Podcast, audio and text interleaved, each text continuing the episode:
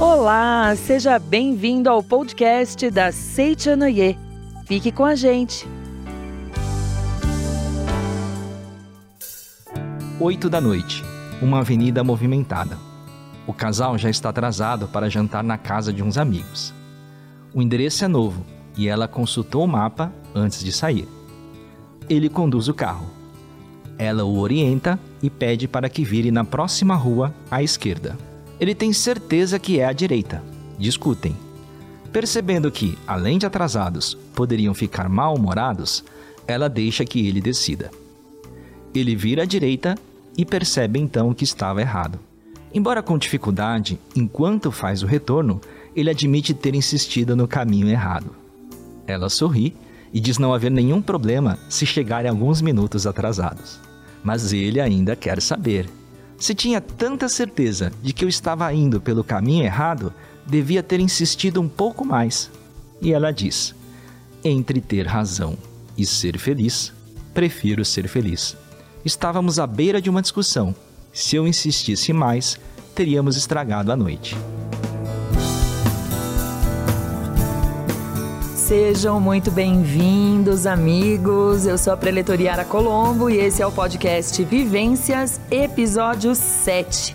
O texto que você acabou de ouvir está no livro Cigarretos Sempre em Frente, de autoria do preletor da sede internacional, Fernando Antônio Mendes Marques.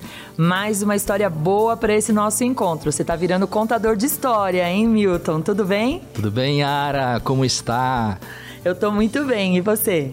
Tudo bem também. Tô virando contador de histórias. A vida é um, uma caixa de chocolate de bombons. Para quem entendeu a referência, é brincadeirinha, contador de histórias, mas é uma história muito interessante que dá uma introdução muito importante para aquilo que nós iremos dialogar hoje, né? É, dialogar com o convidado, isso é sempre muito legal. E como o nosso podcast Vivências, o podcast aí da Seitianoia, que traz vivências de todos os lugares, a gente tem recebido dos amigos que acompanham o podcast é, muitas mensagens e a gente queria agradecer. Muitas mesmo, hein? Bastante, o pessoal tá feliz. Então eu vou mencionar uns, alguns nomes é, de amigos que nos escreveram. A Gesiane, Jonas de Souza, Ricardo Heleno, Tati Valente, Maria Kasmierski. Olha, a Maria falou que vai divulgar também aqui o podcast. Você que está nos acompanhando também pode divulgar, compartilhe aí com seus amigos. Silvia Guevara, Abel Ribeiro, e que comentou com a gente que inclusive estava numa situação de depressão e aí participando de seminários na Seichonoye, seminário na, numa academia de treinamento espiritual nossa na cidade de São Paulo, em Ibiúna, e estudando a Seichonoye. Hoje está super bem. Parabéns, Abel. Muito obrigada. Parabéns, por... Abel. É, confiar na, na Seichonoye, nos ensinamentos, para nós é motivo de muita alegria mesmo. Alzina Alves, Dulce Maria Rojas, de la Ciudad de México. Internacional Podcast. Gente, Natália Furushima, a gente está muito feliz. Muito obrigado aí pelas mensagens de todos. Você também pode compartilhar conosco as suas vivências, mandar as suas mensagens, a sua impressão do nosso podcast Vivências. Para tal, é só mandar um e-mail para sncast, sncast com T mudo e com C, arroba sni.org.br.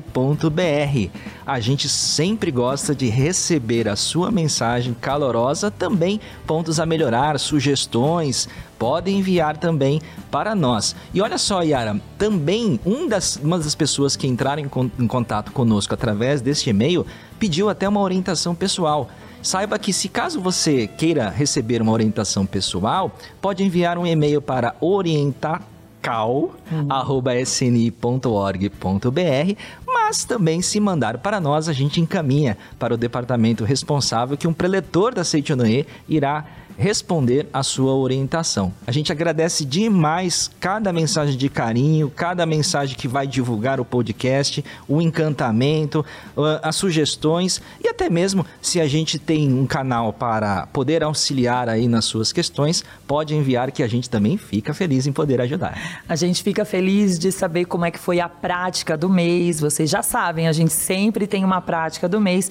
Pode enviar para a gente que é realmente muito gratificante. Agora vamos falar do 7, do episódio 7? Vamos falar do episódio 7 e o episódio de hoje vem especialmente também recheado de vivências. Episódio esse em que a gente vai falar de um assunto bem atual. Os amigos que acompanham a gente provavelmente já participaram de debates e chegaram num lugar de impasse. Algumas vezes, algumas situações são relevadas, aí tem aquele respeito pela colocação do outro. Mas de vez em quando é, a gente percebe, já ouviu falar, que tem impasses que afetam os relacionamentos. Às vezes nem são presenciais, eles acontecem nas mídias sociais e geram um distanciamento entre os envolvidos, um dissabor, enfim. E a gente nem percebe que a gente acaba impactando não só a relação direta né, entre os interlocutores, mas também as pessoas que cercam, família, os amigos próximos, porque fica todo mundo ali naquela situação, né? Pois bem, Yara, imagine só, por causa de algumas colocações em grupos de WhatsApp aí, né? Quantas famílias se dividiram, ficaram em polos diferentes. A gente ficou pensando nisso para trazer o tema de hoje do nosso podcast. E aí tá chegando o Natal, época de reconciliação, época de confraternização, com todas as medidas de segurança possíveis ainda, né? Mas já com algumas liberações, a gente já é possível reencontrar as nossas famílias, mas por alguns pontos de vistas, algumas colocações, opiniões divergentes, essas famílias ficaram afastadas e até fica um clima estranho para o Natal. Pensando nisso e já pensando no Natal, o nosso tema do podcast então vai tratar sobre isso. Nós vamos falar hoje sobre extremismo e nós trouxemos aqui um convidado mega especial que já escreveu sobre isso na revista Mundo Ideal de Maio, que está aqui na minha mão, maio de 2021. E ele é nosso amigo, pai da Mari e da Lari, é marido da Patrícia, eu nem devia dizer, né, mas é meu chefe dentro do Departamento de Educação dos Preletores, preletor da sede internacional, Marcos Rogério Silvestre Vaspinto. Muito bem-vindo. Muito obrigado, Yara, Milton. É um grande prazer estar com vocês e fico muito feliz em saber que o podcast da Seito Noie, o Vivências, né, tem ajudado bastante gente, tem colaborado aí na para a melhoria da vida de muita gente. Mandando aqui um grande beijo para todos vocês. Maravilha, seja bem-vindo, Marcos. Muito obrigado. E vamos começar já refletindo sobre um termo que o nosso Supremo Presidente, puxa, eu fiquei muito feliz da gente poder tratar desse livro e trazer esse livro para aquele que nos acompanha. Hashtag Fica a Dica, na nossa livraria virtual. Adquira O Caminho da Paz pela Fé, onde o nosso Supremo Presidente, professor Masanobu Taniguchi, trata o que é o fundamentalismo, termo que vira e mexe aparece aí nos noticiários devido à sua ligação com atividades extremistas, com objetivos políticos praticadas por diversas pessoas aí no mundo. O doutor Marcos, que leu o livro, que é um sabedor em, em, em, é, de muito conhecimento do, das orientações do Supremo Presidente, pode contextualizar para nós aí essa palavra fundamentalismo? Claro. Bom, o professor Masanobu Taniguchi traz essa preocupação é, já fazendo uma leitura do mundo que nós estamos vivendo é, atualmente. Aliás, na verdade, ele já parece que o professor Masanobu tem essa capacidade de antecipar muitas coisas, né? Ele fala de fundamentalismo e todo mundo dizendo, mas por que ele está falando disso agora? Daqui a pouco, passam um, dois anos, até menos, Aí estoura, por exemplo, problemas sérios de radicalismos, etc. Tal. Ele fala sobre fake news, quando ninguém falava de fake news, daqui a pouco aquilo é, né, sai noticiado de fake news para tudo que é lado. Então o professor Marcelo Butaniguti traz essa preocupação. Fundamentalismo não nasceu agora, isso aí já é antigo, né, já vem de linhas religiosas antigas. e, grosso modo dizendo, é a interpretação ao pé da letra é, de escrituras sagradas. Então, essa é uma questão muito é, importante para nós, porque, como a Setionet tem como princípio, né, pessoa, hora e lugar, dentro do ensinamento também nosso, a gente deve procurar interpretar é, quando foi escrito, por exemplo, determinada, determinado trecho de um livro ou determinado livro, quando, que época foi, para quem foi, para que público foi, qual é o momento histórico daquilo. Inclusive, uma vez nós tivemos na, um curso né, sobre islamismo com, inclusive, um especialista na área de, de, de Islã, é, foi lá na Alemanha que nós tivemos, né? E ele justamente fez uma interpretação nossa do islamismo, colo colocando uma contextualização histórica, porque as pessoas acham que fundamentalista é o, são os islâmicos, os muçulmanos, mas não é assim.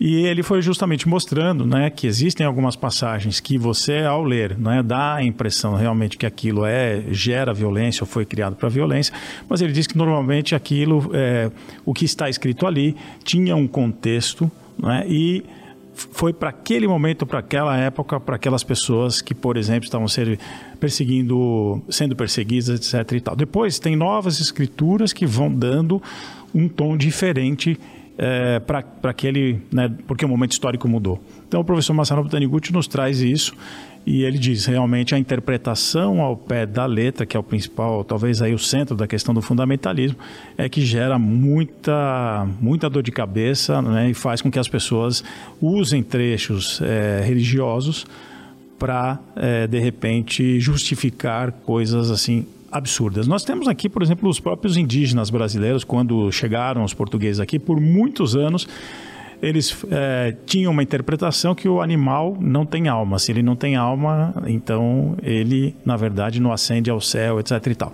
e ficou uma discussão para ver se os índios nossos tinham alma ou não, porque como eles viviam né, na natureza, né, com aquele contato com a natureza. E os portugueses não, eles não têm alma, então justificavam a matança indiscriminada a partir daí. Precisou de uma bula papal para dizer que não, que eles são, são seres humanos e têm alma. Então, isso é uma, um exemplo típico de fundamentalismo que acabou é, recaindo sobre é, essas pessoas maravilhosas que são os nossos indígenas. E nesse, nesse contexto todo que você desenhou agora para gente, como é que esses grupos extremistas mais radicais eles se encaixam? Na verdade, assim, em todas as esferas da vida podemos identificar grupos extremistas, seja na política, é, na esfera econômica, enfim pode comentar um pouquinho? Eu sei que no artigo aqui você até comenta algo que é interessante. Ingressar em um grupo extremista geralmente fornece um significado para a vida. Então pode contextualizar uhum. também? Na verdade, esse foi um, um artigo que, eu escrevi depois de ler um livro indicado pelo professor Marcelo Taniguchi, da Jessica Stern, né, Terror em Nome de Deus. É, a Jessica Stern se colocou dentro de grupos extremistas, não de forma né, escondida, que eu diria, mas assim, ela se, ela se apresentou e conheceu é, muitos dos grupos e os líderes desses grupos. Alguns, inclusive, é, desejando sair, mas naquele estado, naquele momento, eles não poderiam é, sair daquela, daquela situação. Então, o que acontece? Usa-se a religião como uma desculpa para dizer, ó, né, nós estamos... É, tem um texto aqui que diz que você se explodir, você vai lá para o céu e vai é, ascender ao paraíso porque você está lidando com os infiéis. Então, usam-se essa, essas interpretações é, na verdade, para, de certa forma, vamos dizer assim, fazer a cabeça daquela pessoa para é, participar daquele grupo. Acontece que os grupos extremistas do mundo, e a gente não está falando de um grupo único, pode ser, isso serve para qualquer um, eles é, percebem, por exemplo, pessoas, né, inclusive em redes sociais, eles têm gente especializada que fica navegando na rede social. Isso os robôs das mídias sociais fazem. Eles identificam, por exemplo, que tipo de coisa você curte, dentro da, né, que mensagem que você curte, que mensagem que você posta, são mensagens deprimidas, são mensagens agressivas, são mensagens, né? A partir desta análise, você começa a tirar o perfil de uma pessoa que ela não se encaixa no mundo onde nós estamos, ela não se sente pertencendo a nada e a ninguém. Ela está num vazio, na verdade. Então eles começam a incitar essas pessoas, né? E vai mandando mensagem, escuta, você já pensou que isso que você está sentindo foi gerado a partir daqui, etc.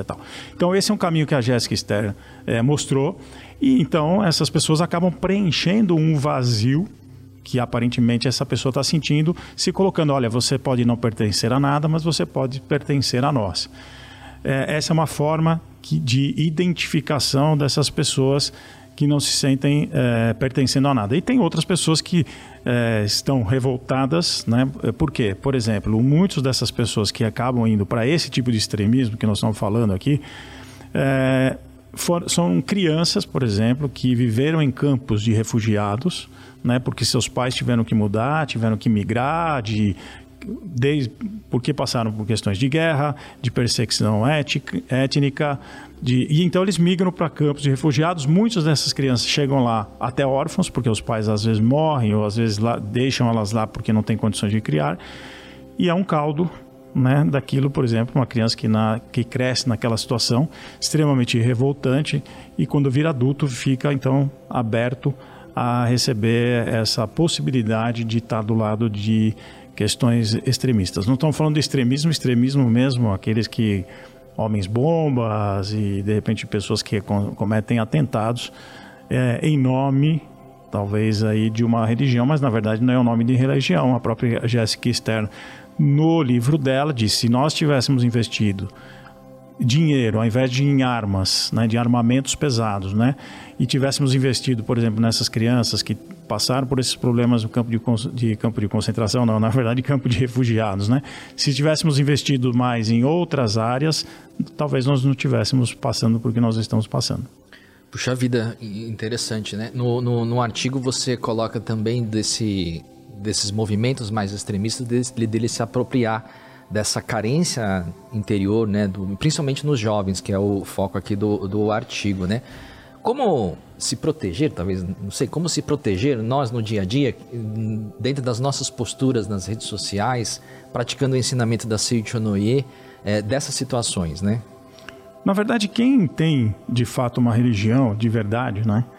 Ou seja, quem pratica, vamos dizer, cristianismo, não é? Perdoai 70 vezes 7, amai vosso semelhante, é, amai a Deus sobre todas as coisas e ao próximo como a ti mesmo. No nosso caso, reconcilia-te com todas as coisas, céu e da terra, que no fundo é, é a mesma coisa, né? É, quem tem uma religião é, verdadeira e pratica isso, ele já se sente pertencendo a alguma coisa. Né? Então, a defesa maior é para aqueles que estão nesse momento nos ouvindo, mas estão sentindo um vazio interno, está é, sentindo que, puxa, eu a, a, quem eu pertenço, né? A quem eu me encaixo onde nesse mundo aqui? E como esse mundo nosso está é, muito pautado em cima de aparências, né? Você hoje as mídias sociais obrigaram muita gente a, a acreditar que ela é é, ela tá bem quando ela tem muitas curtidas, ou muito like, como diz por aí, né? Ela tem muitas curtidas, ela tem muitos amigos, ela tem e tal. Tudo que ela coloca, ela é aplaudida, né?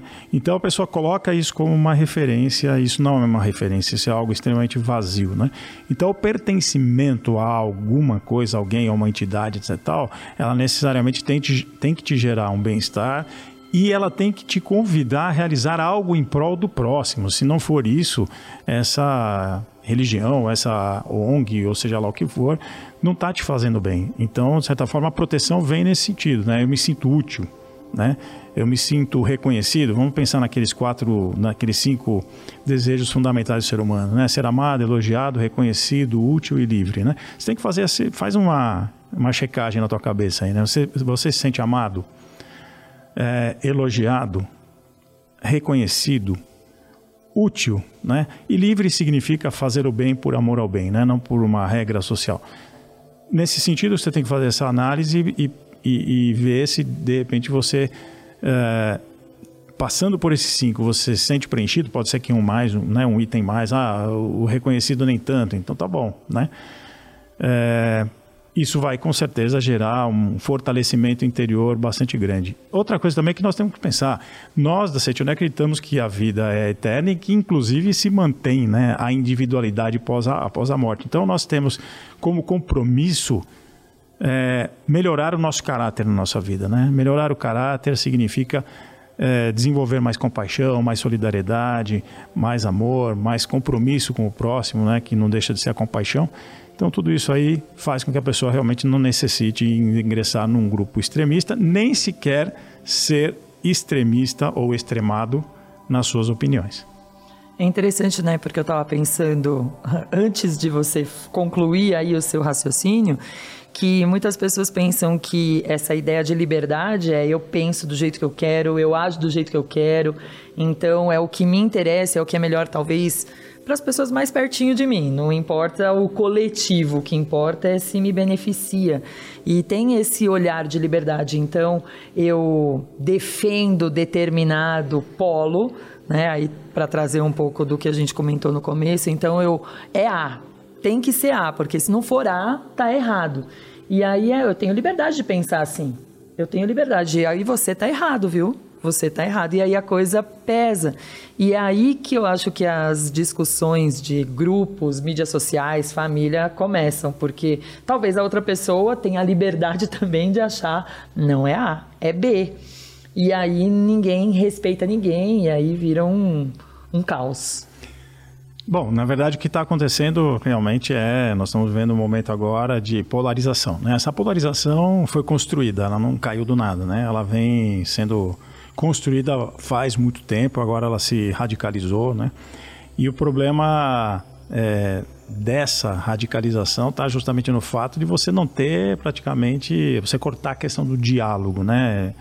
Da, do debate, da, da questão das ideias. Então, o que está acontecendo é justamente isso. Você tem né, uma posição, ok. É, concordo ou não concordo? Vamos conversar. Até porque é o seguinte, uma vez já com pretores aceitunei, conversando com, com alguns, dizendo, olha, é, eles, a gente estava falando justamente sobre. Foi uma pergunta, né? Eu vou defender o político A ou o político B, né? Aí eu disse nem o A, nem o B, né? Por que, que eu não vou. Ah, então eu vou ficar em cima do muro? Eles disseram. Não, sim, nós vamos ficar em cima do muro da imagem verdadeira. Deixa eu explicar para o pessoal é, o que, que significa isso. Na verdade, assim, quando você vai fazer uma avaliação, seja ela qual for, social, política, até mesmo de saúde a gente utiliza alguma coisa muito falha, o professor Marcelo Botanicucci vive falando sobre isso aí, que são os órgãos sensoriais, são os cinco sentidos. Quem é que pode me garantir que uma análise é, de um governo A, de um governo B, de um político A, de um político B, né, ela está realmente pautada, né? É, é 100% certo que todas aquelas informações que estão chegando daquela pessoa, elas realmente correspondem à verdade. Não dá. Mesmo quando você faz um check-up no corpo, né, o cara tem que cruzar milhares de dados e ainda assim pode te dar um diagnóstico errado. Né? Eu tenho um amigo meu que estava com, com câncer e, é, e ele estava dizendo. Ele, é, ele, o diagnóstico e a conduta do médico estava matando ele, na verdade. Não por culpa do médico em si, porque era uma situação desconhecida para aquele médico. Aí juntou uma equipe de seis e no debate é que eles conseguiram chegar à conclusão de qual era realmente o diagnóstico, qual era o tratamento mais adequado, tanto é que ele está vivo até hoje. ele curou-se. Então você veja só, até para isso você tem. Então é o que eu falo para o pessoal, que tá bom, você tem certeza que de fato a gente está fazendo uma análise coerente da sociedade, da época que nós estamos vivendo, daquilo que a gente está enxergando. Então, que, qual é a solução que, o, que traz a Seitoneia? Ora, os cinco sentidos são falhos para analisar qualquer tipo de coisa sendo falho, então obviamente vai dar confusão. E nós, o que, que nós enxergamos? Nós enxergamos aqui aquilo que é a imagem verdadeira da vida, aquilo que é perene, aquilo que é eterno, aquilo que é duradouro. Então, quais são os valores eternos? E Milton, você leu essa história. Quer dizer, ali é a representação de um valor eterno. Quer dizer, eu vou ficar brigando com você porque você errou o caminho. Eu estou abrindo mão, né, de repente, de ter certeza que o caminho que eu estou indicando é o certo, porque o outro acha que é lá que é, que é o contrário, deixo ele errar. Por quê? Porque, para mim, o que mais vale é realmente manter a harmonia entre as pessoas. Até porque, qual é a certeza que eu indiquei o caminho à direita e eu tenho 100% de certeza, de repente, o caminho da direita tinha um acidente, tinha um problema e tinha um buraco que ia cair o carro, etc. A gente não sabe né, o que está acontecendo. Os cinco sentidos são muito falhos. Então, a Sentinela diz, vamos partir né, para o entendimento né, da imagem verdadeira um contato com a sabedoria de Deus. Eu sei que isso, nos dias de hoje, faz um choque, traz um choque para muitas pessoas, porque a gente está falando em perenidade quando todo mundo está dizendo que não, as coisas têm que ser consumidas de forma veloz, é, porque, né, enfim, né, nós temos que aproveitar a vida. Historicamente dizendo, a gente sai de um momento da filosofia, principalmente pensando na Grécia, né, em que os gregos né, pensavam no mundo perene, não, vamos nos basear no cosmos, porque o cosmos é perene, tudo que está aí é duradouro, então vamos botar nossa ética em cima disso. Para um momento depois que a ciência avança, né, a partir de, de, de Copérnico, de Newton, Descartes e todos eles, para um momento, não, não, não, aquilo que falavam que é imutável, não é imutável não, o cosmos está em transformação, tem estrela que estão desaparecendo, o mundo... Então, peraí, não existe essa coisa do imutável? Não. Então, onde é que está a razão de ser? Ah, é tudo imutável, então vale tudo. Né, fica esse jogo em cima dos cinco sentidos. E a Seitianoe e outras religiões estão vindo aqui para resgatar essa questão do perene, do duradouro. Então, na, no meu caso, por exemplo, eu estou em grupos, eu acho até engraçado. Eu estou em grupos desde gente que é, vamos dizer aqui claramente, né, pensamento mais à direita, e eu me divirto vendo eles brigando, né, votando, coisa do políticos, né. Estou num grupo da universidade que é totalmente de esquerda, e estou eu lá me divertindo, olhando assim. Eu olho para um lado e falo, pô, esses caras da direita aqui estão falando isso, tem razão. E olha do de esquerda, esses caras também têm razão, mas eles estão se matando entre eles ali, sabe? E eu fico olhando que um até que tem razão nesse ponto, e o outro também tem razão nesse ponto. Não dá para fazer uma síntese aí? Enfim, esse tipo de coisa, nós da Seitunoye temos que estar muito conscientes de que um caminho né, da imagem verdadeira, da perenidade, daquilo que é real, é que vale a pena a gente fincar os pés. Muito legal. Vou... Hoje de manhã eu estava lendo uma oração do livro Minhas Orações, que é a oração para eleger bons candidatos. Nem vou ler toda ela, mas como o livro está na minha mão, tem um trechinho que fala assim: Ó Deus, fazei, fazei com que sejam eleitas pessoas que vos compreendam realmente e que sejam porta-vozes de vossa vontade na gerência das coisas públicas que é não é a minha opinião, não é a sua, mas é que seja feita a vontade de Deus, né? E aí, eu acho que está claro assim, né? Pessoas que compreendam né, a, a, vossa vontade, digamos assim. Não precisa nem ser religioso, pode ser um ateu. Vocês vão falar, nossa, um religioso falando isso. Não. O que para nós é importante é que a pessoa tenha uma conduta ética. Né? E tendo essa conduta ética, pode ser um ateu, pode ser um cristão, pode ser um, um o importante é isso, né? É que realmente as pessoas tenham essa conduta ética e pensem num bem maior. Muito bom. Milton, tem uma pergunta? Eu sei que você tem uma pergunta para o leitor Marcos. Eu tenho uma pergunta. Eu vou trazer aqui um, um, um, contexto que o Marcos já trouxe, já algumas nuances do que ele já vai responder. Mas aqui para o nosso público Seichonoye, a gente tem, a gente no, ali no, respondendo os e-mails que chegam, algumas mensagens nas nossas redes sociais, é uma questão que vira e mexe aparece ali nas nossas redes sociais, principalmente nesses tempos atuais aqui, né? Agora já passou um pouquinho, mas a gente recebeu muitos questionamentos com relação a, a, ao nosso posicionamento da Seichonoye face à pandemia, da gente fechar as nossas atividades, né? É, ué, mas aí eles questionam, mas vocês da Seitonoe tanto, né? Falam que a doença não existe, por que, que vocês estão fechando as atividades? Será que é, é uma posição também polarizada, extremista, de pessoas até falando assim, não, eu vou abrir a minha associação local, é, porque a doença não existe. Onde que está o equívoco ali, Marcos? Uhum. Na verdade, para nós é uma posição ética, né? Porque você pode ter uma posição religiosa, obviamente, a gente diz, tá, a doença não existe. Primeiro que nós estamos nos referindo ao mundo criado por Deus. Gênesis capítulo 1, a doença não existe porque Deus não criou. Para nós, o único criador é Deus, né? E o que não foi criado por Deus não tem existência verdadeira, mas pode manifestar-se. Então, obviamente, a doença pode se manifestar no corpo de uma pessoa, inclusive até mesmo de um preletor, pode ser um excelente orador, um grande palestrante, um grande conhecedor da verdade, mas o próprio professor Seiichi Taniguchi, numa das obras, nos diz, mas a gente não sabe o que está passando lá no inconsciente dele, né? Quer dizer, sei lá, pode ser que tenha guardado coisas que a gente não imagina. É, e olhando essa pessoa diz, nossa, mas como é que ela pode ter adoecido, né? é, então primeiro, essa questão filosófica, né? Ou seja, não, doença não existe mesmo, mas pode se manifestar. Isso é um, isso é um ponto. Porém, é, o porquê que a gente tomou essa, essa, essa iniciativa de fechar as atividades, que parece até que é uma incoerência? Porque é uma questão é, ética. Ética em que sentido? Ora, se você tem é, governos, né? Que estão indicando, né, cientistas que estão indicando que esse é o caminho melhor para não fazer uma contaminação em massa, Ora, então eu tenho que pensar nisso. Não é porque eu não acredito é, na doença, na existência da doença, não é porque eu tenho fé religiosa e digo assim, não, eu não vou me contaminar, e se me contaminar eu vou me curar rapidamente, não é porque eu tenho isso, que conhecendo como é que o funcionamento das coisas que estão aqui entre nós, né, das, das leis da física, da química, da biologia, etc e tal, que podem sim ser transcendidas por, pela lei do amor, a gente sabe disso, é, então, o que é que significa? Eu, bom, eu posso me contaminar e posso contaminar outras pessoas. Né? Eu estou contaminado, mas não sinto nada. Posso contaminar outras pessoas e isso pode disseminar para outra e para outra e para outra. E de repente, nessa contaminação, algumas pessoas podem vir a falecer. Então, é uma questão ética da Seitunei, ou seja, legal, não, só porque eu não acredito que a doença não existe, só porque eu acredito que eu tenho fé suficiente que eu não vou morrer, então agora eu vou me colocar de uma forma até egóica?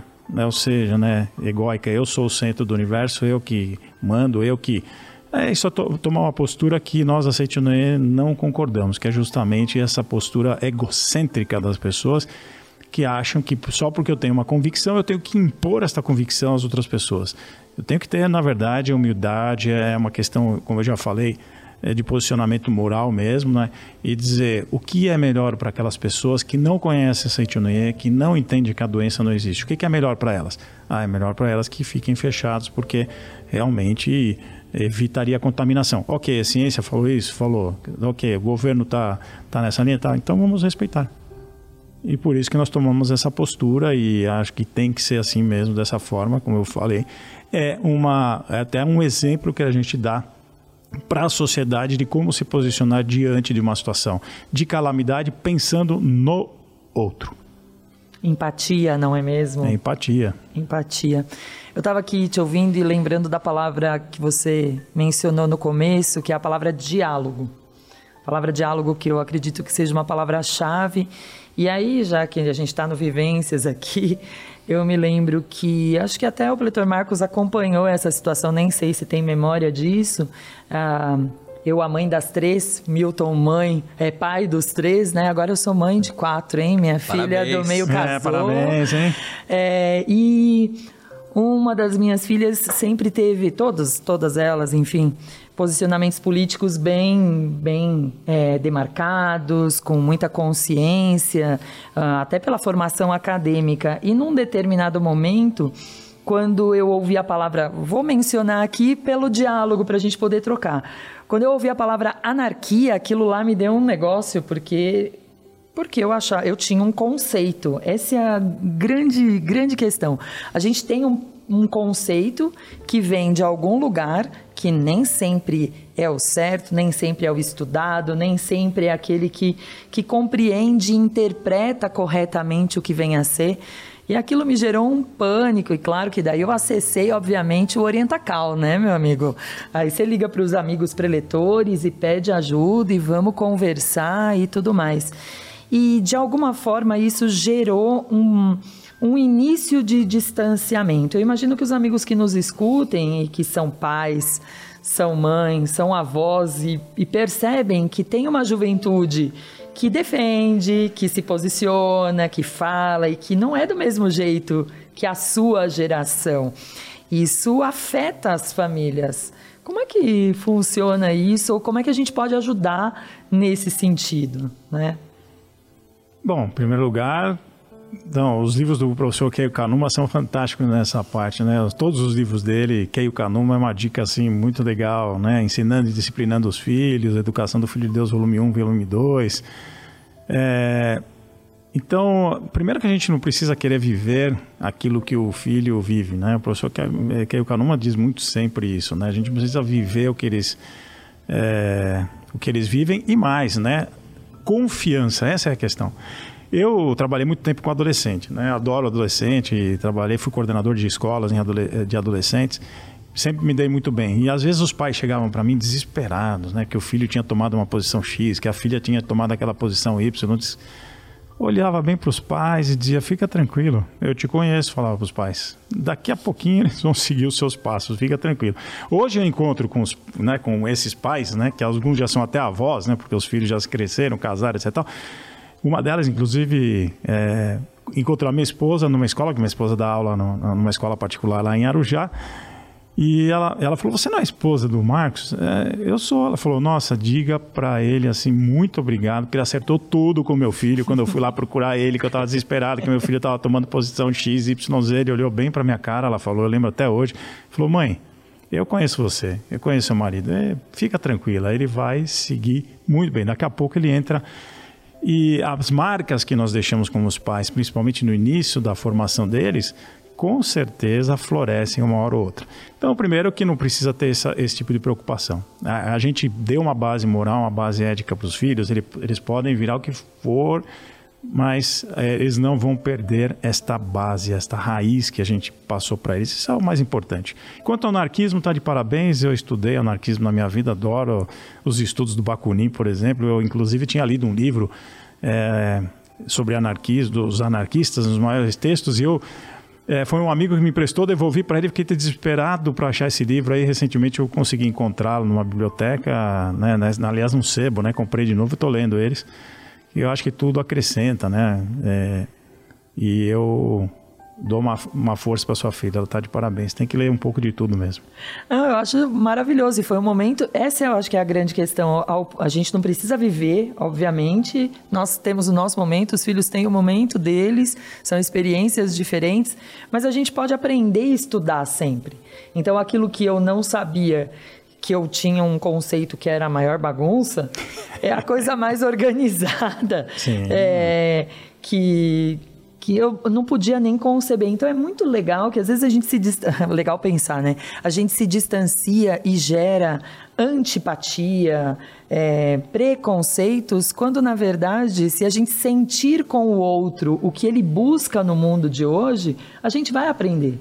Porque é, é importante a gente querer aprender.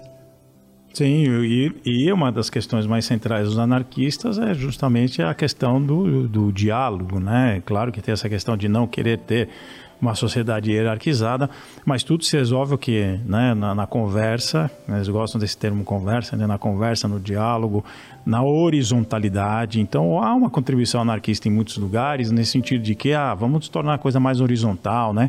Vamos conversar mais como pares, né? Mais horizontalmente. Então é, vamos aprender, na verdade, com, com todos, né? Sensacional. A Yara trouxe um conceito que pode trazer preocupações nos pais e isso trazer um alerta aí na relação entre os pares da família, né? Mas quando já vou dizer, o estrago já está feito.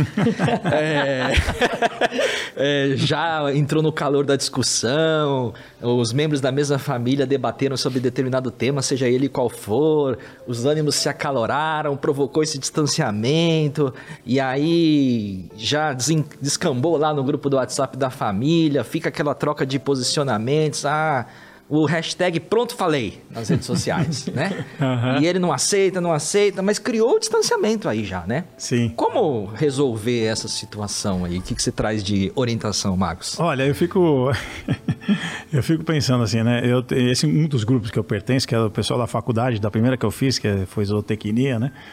É um barato, porque você tem os posicionamentos de um lado para o outro. O pessoal está mais a, a, o que se chama hoje de conservador, que não tem nenhum demérito em ser conservador, né? Mas é muito interessante porque um lá joga uma provocação e aí o outro coloca uma figurinha, né? Conflito armado. aí, aí começa, um joga para lá, outro joga para cá, daqui a pouco a turma diz. E aí, quando a gente vai se reunir? Quando nós vamos né, encontrar os amigos tal, não sei o que. Dizer, é muito engraçado você ver esse movimento entre eles e eu fico pensando, engraçado às vezes dentro da não, o povo está se pegando em posições que, né, como você fala, e esses caras que não são da ou sabem que eu sou, eu mando mensagem todos, mas não são da ou resolve os conflitos em dois segundos, né? Um zoa com o outro, põe uma coisa, ah, você é radical, né? Você que é cego, você... daqui a pouco no final de todo dia, e aí, gente, quando vai ser o próximo encontro? Quando a gente vai estar junto?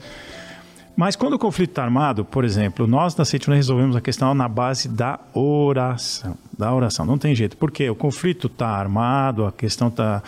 Houve já, por exemplo, uma dissensão familiar. É, tem gente que vai ter uma habilidade né, de reconectar, mas antes eu sempre recomendo, faça a reconexão mental entre as pessoas. Então, vou dar um exemplo da minha própria vida. Meu pai tinha brigado com o meu tio, os dois são falecidos, né, irmão dele, e não se falavam né, de jeito nenhum. E a família, cada um foi para o lado. E não foi nem, por, nem dessas questões que nós estamos discutindo aqui.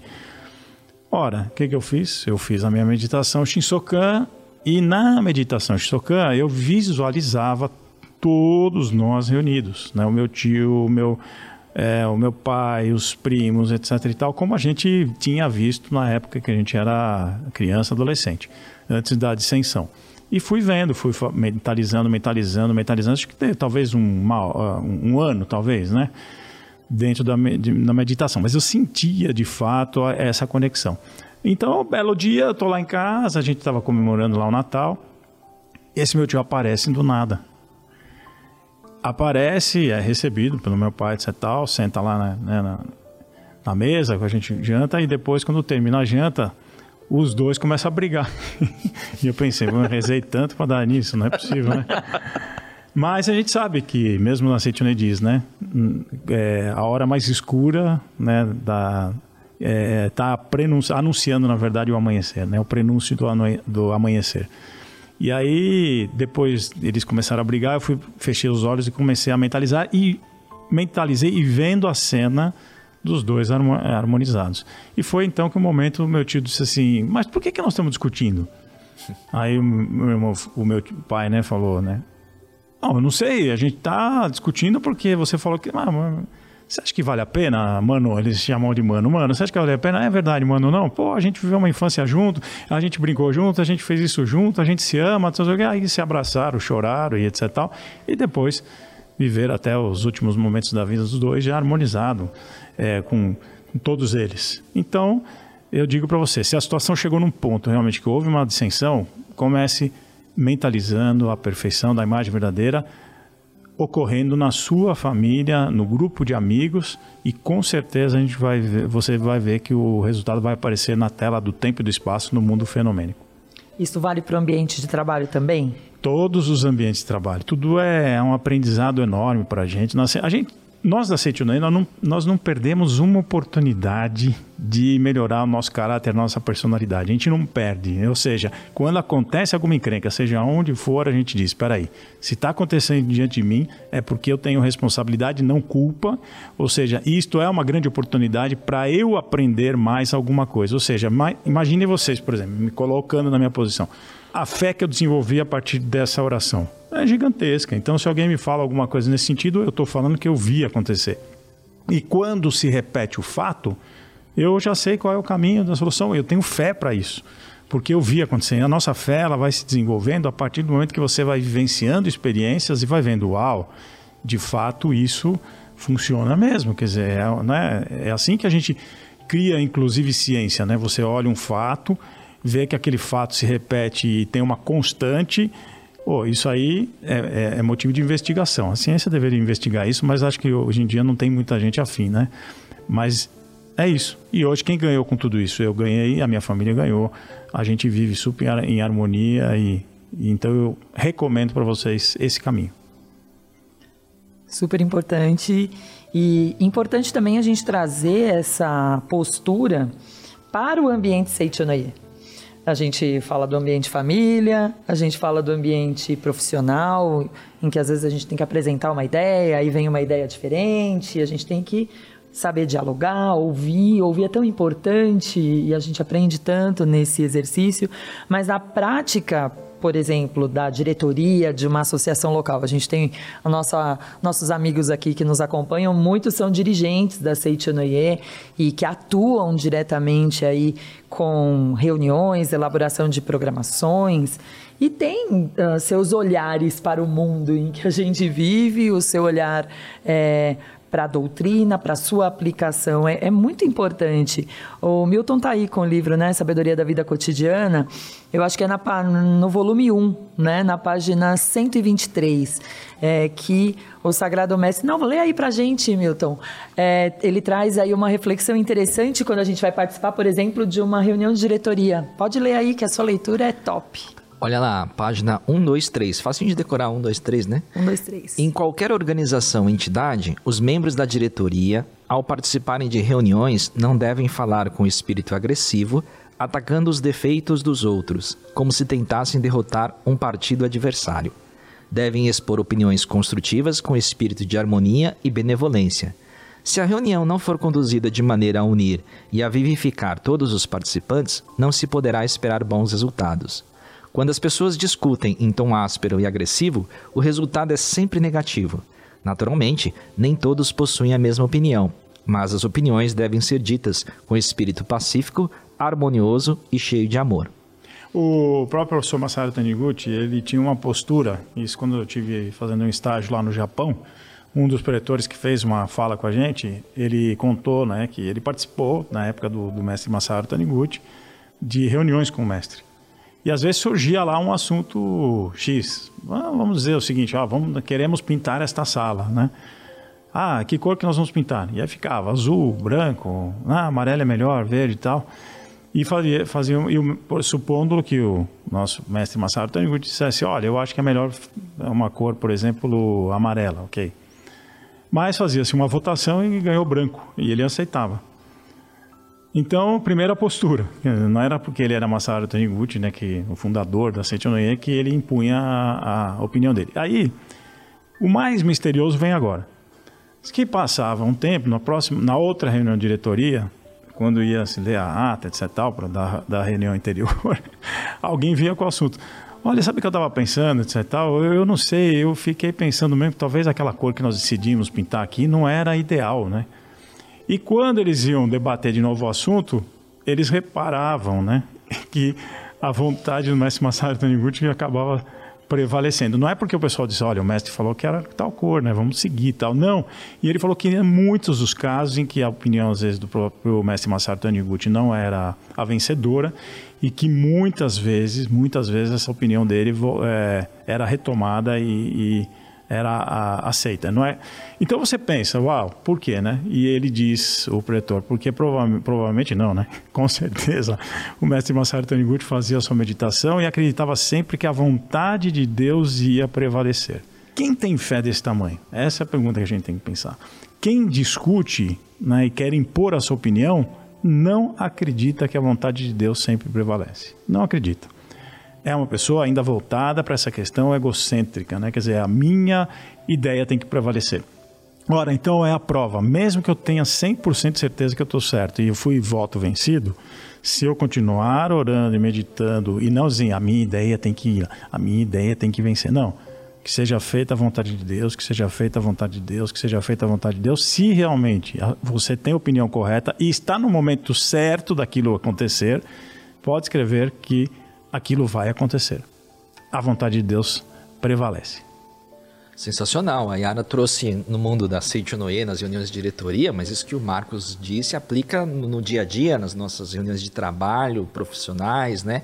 Onde a gente apresenta ideias, propostas, o chefe, através do seu conselho, o próprio chefe define qual vai ser a escolhida, a proposta, a ideia, a licitação, né? Enfim, né? Maravilhoso. Ambiente familiar, filho mais novo, mais velho, quem vai fazer, quem, como vai ser, é, é muito importante. Eu acho que é, são reflexões que não vencem num, numa roda de conversa como aqui no nosso podcast Vivências, mas suscitam, né, despertam no nosso coração reflexões importantes, né, Milton? Com certeza. É, eu queria retomar uma, um, uma passagem que o Marcos trouxe lá no início, né? Sobre da gente participar de movimentos, organizações que promovem o bem. É, compartilhar uma vivência minha que eu era um das que na mesa de jantar, quando entrava debate político, eu levantava na mesa, discutia com minha mãe, discutia com toda a família, provocava o auê lá e a discórdia de todo mundo. Mas ao mesmo tempo, hoje pensando e, e, e vendo o que ele disse, né, é, eu tinha também uma carência muito grande de chamar atenção, porque no meu espírito, da, na sociedade em si, eu era uma pessoa muito tímida. Então a minha voz se calava pela essa timidez. E aonde que eu extravasava era justamente no jantar de família, coitada da mãe e dos meus irmãos, né? É, mas uma, uma entidade que me despertou bastante é, foi justamente a Seichonoye. Uh, e justamente de promover o bem através das reuniões de associações locais. E isso me auxiliou bastante a dar a, a, minha expressão, né, porque eu fui perdendo a timidez através das atividades que a gente realiza, etc. e tal. É, e, e, aí foi dando essa autoconfiança, essa segurança e indo para o caminho do bem. né? É, que é mais importante. Além disso, é, das minhas visões ali que eram extremadas, eram visões muito materialistas. Achava que a felicidade do ser humano só se trazia através de um contexto social, de riqueza material, de etc e tal. E dentro da Seitonui a gente vê dessas riquezas de valores eternos, espiritualistas, de promover o bem. Tenho certeza que o nosso primeiro contato com a associação local, cada um deve ter uma vivência dessa. Eu queria provocar aqui em vocês dois, se vocês têm essa vivência do seu primeiro impacto de uma associação local e quão gostoso, né, é participar das atividades da Seitonui, principalmente na associação local. Quer começar, Yara? Posso começar. Eu conheci a Seitonei bem pequena, né? Eu tinha seis anos e o fato de poder servir as pessoas era é muito impactante. É, naquele momento da Seitunoye, a gente tinha um, umas práticas bem orientais é, de servir água, de abrir, de fazer as coisas. Então, eu lembro que eu era secretária da minha mãe, que conheceu a Seitunoye, já se engajou logo. Então, ela pediu para fazer as escalas é, das pessoas que iam ajudar na associação local. A leitura de revelação, normas. E eu, eu me senti... Eu, eu acho que hoje eu posso dizer assim me sentia útil, feliz de falar. Olha, você é tão bacana, fala tão bem, você não pode apresentar a próxima reunião? E eu devia ter oito, nove anos, dez. Eles achavam tão bonitinho, né? Uma criança fazendo isso e aquela sensação de ver a pessoa feliz e, e ai, obrigado pela sua filha fazer isso. Isso me, me deixou, me deixava feliz. E não feliz assim, nossa, ganhei um quadro e a funcionária, não é nada disso, funcionária do mês. Não, era uma alegria, é uma alegria genuína. Eu tenho muita memória disso na associação local. Lembro muito do rosto das pessoas, da alegria das pessoas de poderem dar os seus primeiros passos dentro da Seitunoye. E eu era pequenininha, hein? É, minha vivência na, na associação local, né? Eu, eu sempre participei de movimentos assim estudantis, né? E isso sempre me impactou muito essa questão da mudança social, né? De como é que a gente poderia mudar a sociedade. Talvez eu tenha um senso assim de justiça muito grande. Então isso me perseguiu desde criança, né? É, não gostava de injustiça, etc. Então chegou um momento da minha vida que eu fiquei procurando, né, que canalizar isso, né? E, então eu participava de é, partidos políticos, participei de movimentos estudantis e tudo mais. Achava que faltava alguma coisa, alguma coisa está faltando aí, né? E foi quando eu conheci a Seitunoye e achei que a resposta que a Seitunoye tem para dar com relação a o que é né, necessário ser feito para que o mundo se torne um mundo melhor, que as pessoas convivam de forma mais harmoniosa, a Seitunoye, para mim a Seitunoye trouxe essa resposta. Ah, eu acredito que esse, que esse é o caminho. E aí acabei me engajando dentro da, da Seitunê, fui numa L, adorei, adorei o contato com as pessoas, o propósito daquelas pessoas que estavam lá. Tanto é que estou aqui desde 1983, dezembro de 83 que eu conheci a Seitunê, a partir daí em 84 entrei e, e, nunca mais deixei. Bem legal, os amigos que nos acompanham é, pode perceber que dentro das nossas falas, às vezes a gente por, como a Yara trouxe, né, é, um conceito que a gente não conhece muito, a gente acaba tendo conhecimento, trabalhando através das experiências, a gente acaba entendendo melhor e exercendo a empatia. E eu quis trazer essa reflexão dentro da associação local, porque a associação local é um ambiente que a gente exercita muito, né? Ouvir o outro, dialogar o outro, é, ter a percepção das pessoas que ali participam da associação local. E a gente está numa já na parte de retomada das nossas atividades e eu nós gostaríamos de convidar os amigos que nos acompanham a acessar o nosso site www.sni.org.br e procurar na região mais próxima de você uma atividade da Seitinoe, esta tão associação local que eu acabei de falar, para participar das nossas atividades. Com toda certeza você será muito bem recebido, será convidado para fazer várias atividades, como a Yara disse, mas porque a gente acredita no potencial infinito de cada um e que todos podem é, desenvolver todas as suas capacidades no ambiente de associação local e porque a gente crê, nós da Seidinoe, realmente que em todos esses locais, em tudo, né, é, está permeado pela vontade de Deus. Então faça parte aí das nossas atividades participando de uma associação local. Esperamos por vocês. E ao participar na associação local, Compartilhe com a gente a sua experiência, a sua vivência no e-mail sncast.sni.org.br. que a gente vai ter o prazer de compartilhar a sua experiência com a Yara, com o Marcos, que vai ser muito legal saber que você está conosco neste movimento. Isso é muito bom. A gente está chegando no finalzinho uh, da nossa conversa aqui do episódio 7 do Vivências, tema muito bacana. E talvez seria muito importante, né, Milton, a gente ouvir uma mensagem final do preletor Marcos. Com certeza. Essa é a parte mais difícil, quando o pessoal pede mensagem final, né? Pode ser considerações finais. Considerações finais, né? Mensagem final. Ah, e, bom, dentro do nosso tema, para mim, é a grande, a, a grande mensagem está já escrita é, na revelação divina da grande harmonia. Reconcilia-te com todas as coisas do céu e da terra. Quando se efetivar a reconciliação com todas as coisas do céu e da terra, tudo será teu amigo. Essa é a grande mensagem né, que, que a Seitonei traz. A mensagem da reconciliação, né? Quando você estiver reconciliado, a reconciliação verdadeira né, só, só ocorre quando há o recíproco a agradecer. Né? Quer dizer, para mim, essa é a mensagem central do ensinamento da Seitonei. É, o que, que nós vamos levar desta vida aqui, se não é, essa questão de estar bem com as outras pessoas, reconciliado com as outras pessoas. Volto a dizer, ah, isso é ficar em cima do muro? Não, não, isso é se posicionar muito bem posicionado diante do mundo cheio de conflitos e você dizer, não, olha só, isso que vocês estão debatendo, vocês estão se brigando por essas questões, não são questões perenes, são questões, ah, mas são questões relevantes. Sim, mas não tem outra resposta para que a gente possa dar para uma questão relevante como essa.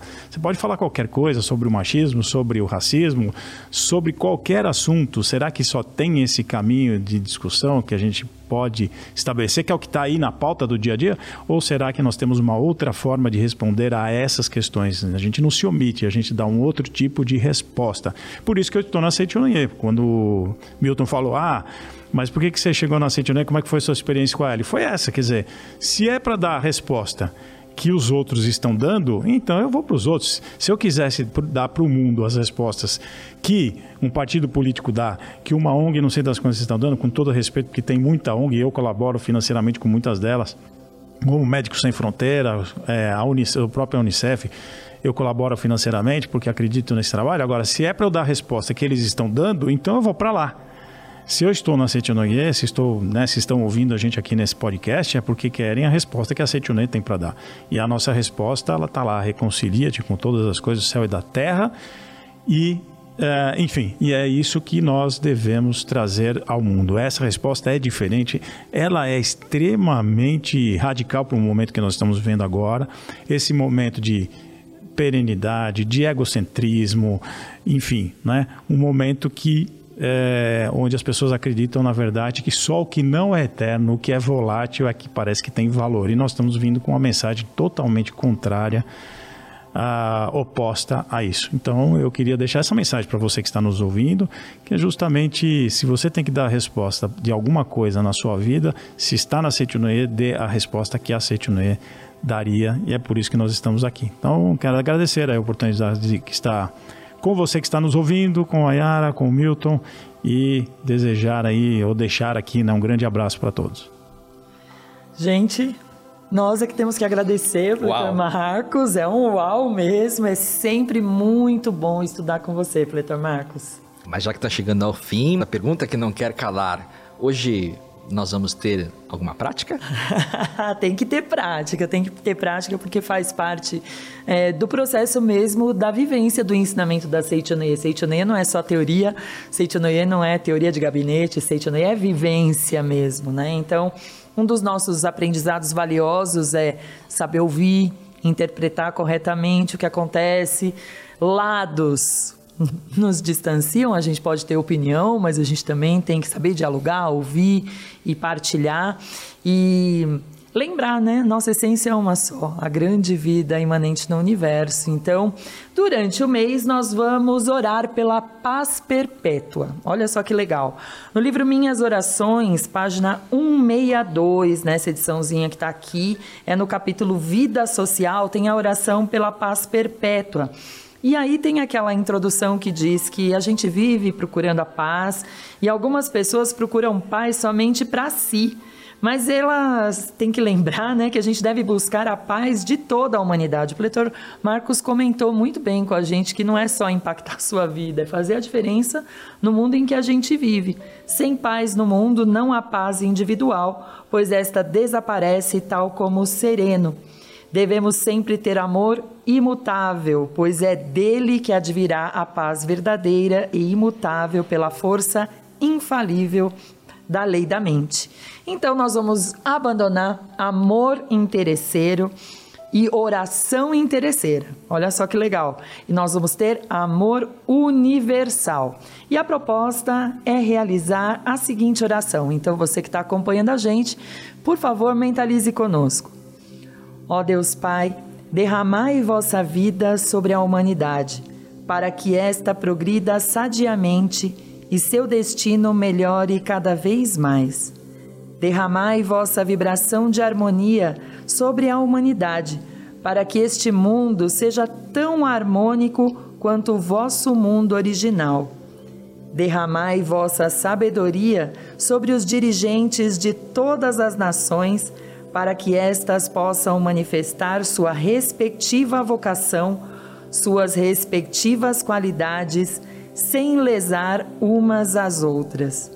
Derramai vosso amor sobre a humanidade, para que todos os povos conscientizem que são filhos de Deus, irmãos entre si e se amem mutuamente. Muito obrigado. Que esse amor consolide a nossa convicção de que Deus, natureza e seres humanos são originariamente unos e que juntos possamos viver o amor.